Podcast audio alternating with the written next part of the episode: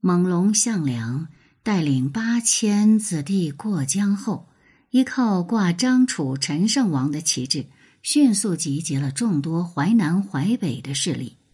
但项梁很快发现，张楚的旗帜如果这么继续挂下去，会有大问题。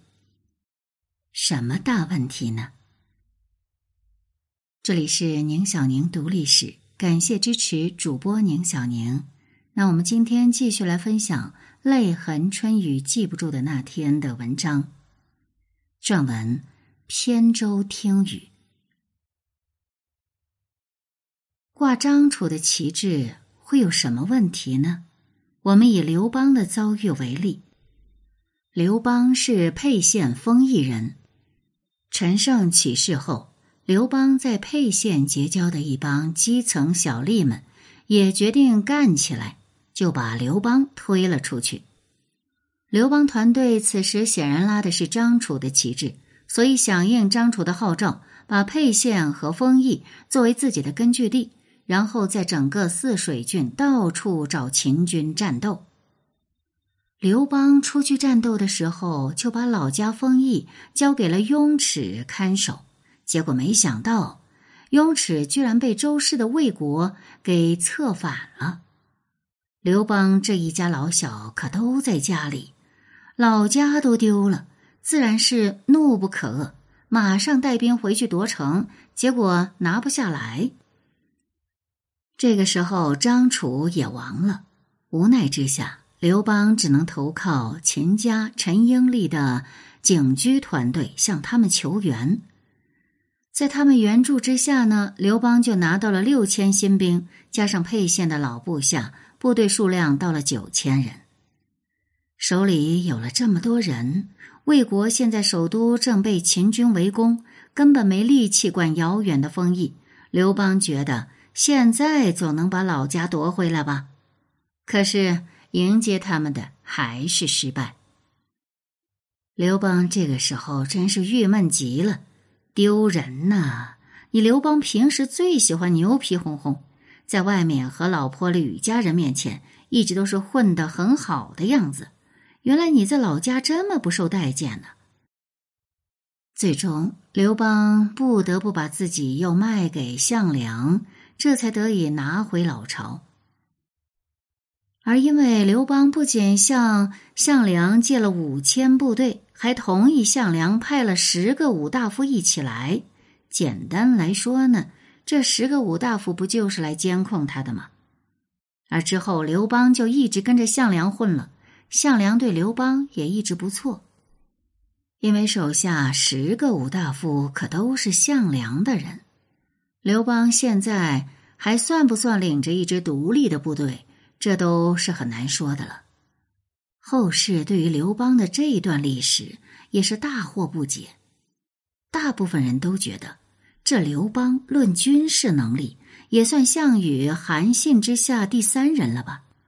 他面对一个名不见经传的雍齿，守着一个丰邑这样的小镇，他还会一败再败？而且最后他还是得靠卖身求荣，靠着兵力的绝对优势。才把雍齿给赶跑了，而且也就仅仅是赶跑而已。到底为什么会这样？其实，就算把项羽、韩信放到现在刘邦所处的位置，面对着雍齿，十有八九他们也是拿不下来的。因为军事是政治的延续，刘邦挂的是张楚的旗帜，后来改到秦嘉丽的景驹旗下。问题是，景驹仍然想当张楚的继承者。那张楚的旗帜，它的核心又是什么呢？伐吴道，诛暴秦。通俗点儿呢，就是打倒秦帝国，推翻秦帝国。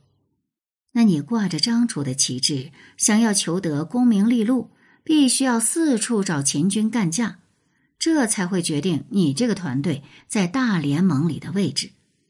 所以刘邦团队就一直到处跑。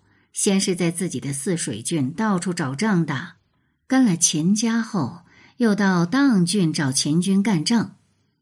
而这个雍齿，他挂的是魏国的旗帜，魏国的战略目标很清晰，保住我魏国固有国土就行。简而言之呢，就是跟了我就有好日子过，我不折腾。真心说呀，一般的地方乡亲就更愿意自己县的大佬挂个魏国旗帜。虽然大家苦情久矣，那可不代表大家都想要去和秦军作战送死呀。陈胜在全国号召大家一起向西进攻秦帝国，结果是没有一个大佬响应。甚至吴广的部队都不愿意和近在咫尺的周文部配合作战，因为大伙儿不傻，没有那么甘心去做炮灰。最关键的是，跟着你刘邦到处打仗，在你的团伙里面前排就坐的，肯定是你沛县同事和当郡老婆吕家的人。我们这些人呢，说是你老乡，其实都要往后排。所以大家愿意跟着雍齿混，而刘邦手里虽然部队人很多，可大家战斗意志不强，最后呢，只能靠外来的作战意志强的项梁部队去拿下丰邑。而刘邦团队遇到的这些问题，其他的团队或多或少都会遇到。现在的各支团队自然不乏有雄心勃勃想发一番大财的部队。但大部分部队与秦军主力作战的战斗意志，只怕高不了。如果继续挂着张楚的旗帜，那就意味着动员的主力都是类似英布、刘邦这类草莽英豪。他们部下的战斗力固然不错，可对于基层的更深层次的动员能力就会不够。我们就以项梁举例，项梁的部队主力。来自他逃难的会稽郡吴中地区，项家本部呢在淮北的下项，就是今天的宿迁一带。项家本部对于项梁此时的部队怎么看呢？那也很难说。项梁的部队挂的是张楚旗帜，队伍的座次排序和利益分配都是基于与张楚政权的关系来定的。项家本部虽然也姓项。但项梁此时是很难大力提拔自己本家的人的，他要有这样的实力，自己就拉大旗了，用不着挂人家的。所以，来自下相的项氏家族，除非西晋与秦军交战战果非凡，否则呢，想在部队里座次很靠前，那太不容易了。这么看来。项家本部人员目前对项梁团队的态度，就和刘邦老家丰邑人对刘邦的态度，只怕也差不太远。所以，正是在这个背景之下，项梁召集所有和他一样挂张楚旗帜的大佬，到了薛县召开一次全体会议。这次会议的目的呢，就是解决革命的方向问题，这道路到底该怎么走？革命旗帜到底该怎么打呢？而在这次会议上，有一个叫范增的人提出了著名的“要分两步走”的新理论，说我们的最终目标是推翻秦帝国的统治。那现在呢，又处于初级阶段，在初级阶段，我们的首要目标是恢复楚国，迎立楚王后裔来当楚王。那么，迎立楚王后裔和继承张楚的推翻秦帝国的目标要怎么结合起来呢？范增说：“有句老话说得好，‘楚虽三户，亡秦必楚’，最后推翻秦帝国的一定会是楚国。所以，只要我们把楚国给建设好了，秦帝国被推翻就是水到渠成的事情。”范增的提议有两个基本思路，目的是解决两个重点问题。第一个就是全民动员的问题。当时的形势很明显，必须全力以赴到河南、山东一线与秦军交战，必须依赖旧的宗族力量进行全民动员。所以，恢复楚国旗帜，立一个楚国王室后裔做楚王很必要。类似宋义、项家还有曲、景、周等旧楚国的大家族，如果以张楚为旗帜，他们在新政权那肯定没有立足的地方；如果以楚王为最高领导，他们凭借自己或者家族与王室的亲密关系，自然在新政权就会有席位。只有这些旧楚的大宗族能被吸收进我们的政权，让他们感觉到有利可图，那才能在黄金江淮区域更有效的动员人力。第二个要解决的问题呢，是楚国与赵、齐、魏等国的关系问题。在张楚政权的框架下，各国与张楚政权存在上下隶属关系，但很显然，其他班子对此。根本就不买账，因此这个新战略做出一定的妥协，在反秦基础上的联盟，楚国仍然自认为领导，因为我们自信楚国最有能力带领大家推翻秦帝国。但除了反秦这件事儿，各国都是独立政权，彼此互不干扰，这样的态度比较容易得到各国的认同。当然，我们也看到。这次会议之后，楚国和齐国迅速结成同盟，开展了一系列的军事合作。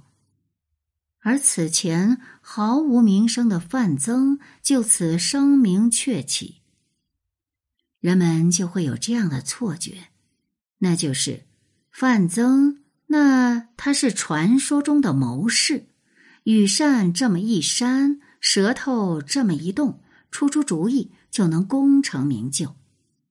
这也难怪大家都愿意做穿越梦。我要是穿越回去，我也背一段史书上记载的主意，我不也成大谋士了？其实随便找个王室后裔立他一个王，也不需要什么大谋士出主意。已经有赵、魏、韩等好几个国家这么干了，谁都会。至于张楚政权要降格为反秦联盟盟主。这是大伙儿早就知道的事儿，更不需要多么的奇谋妙计。而真正的难点在怎么执行呢？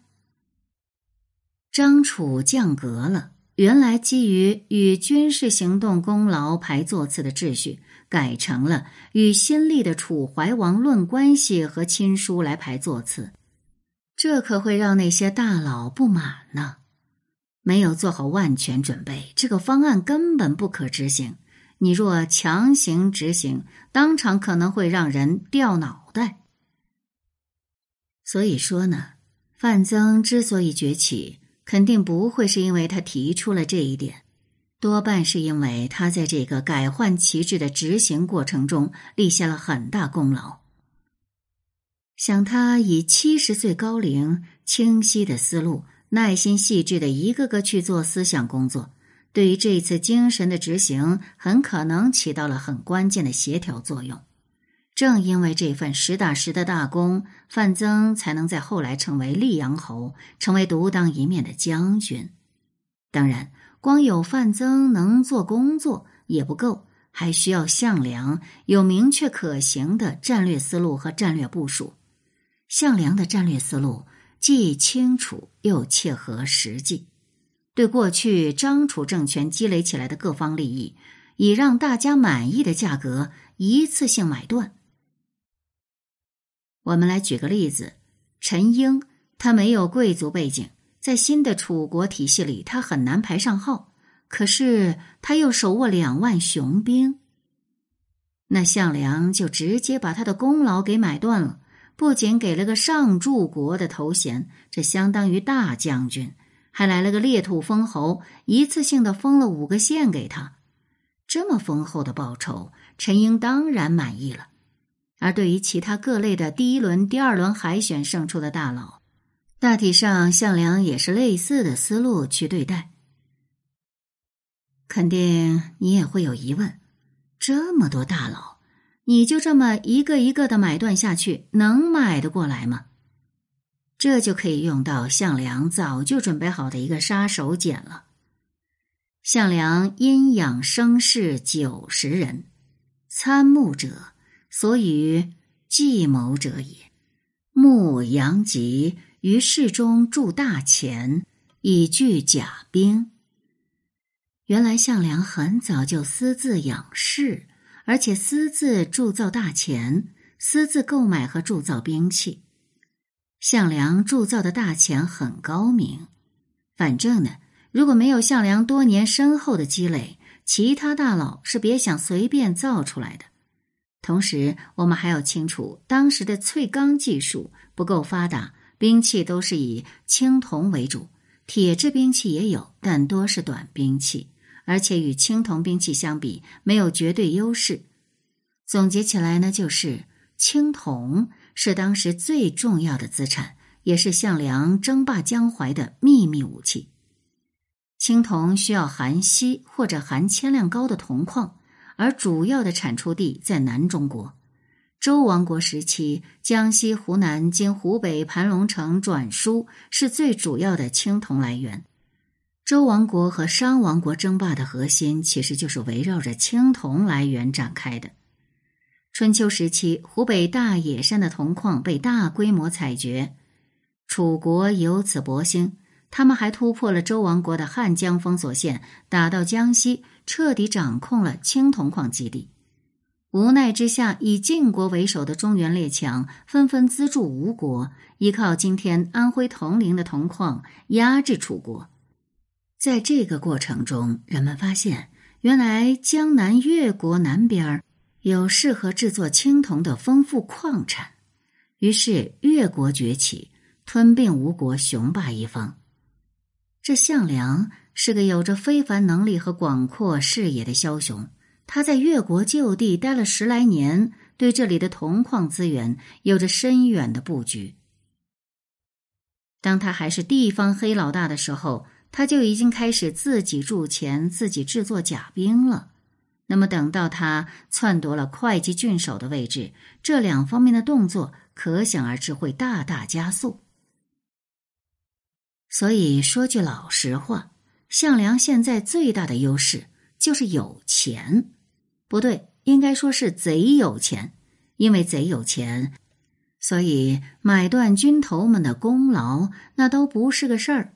因为贼有钱，所以项梁虽然力量不是最强的，却能够整合整个黄金江淮区域，迎立楚王，以组建楚联盟；买断功劳，以巩固楚联盟；继续反秦目标，以组建新的反秦联盟。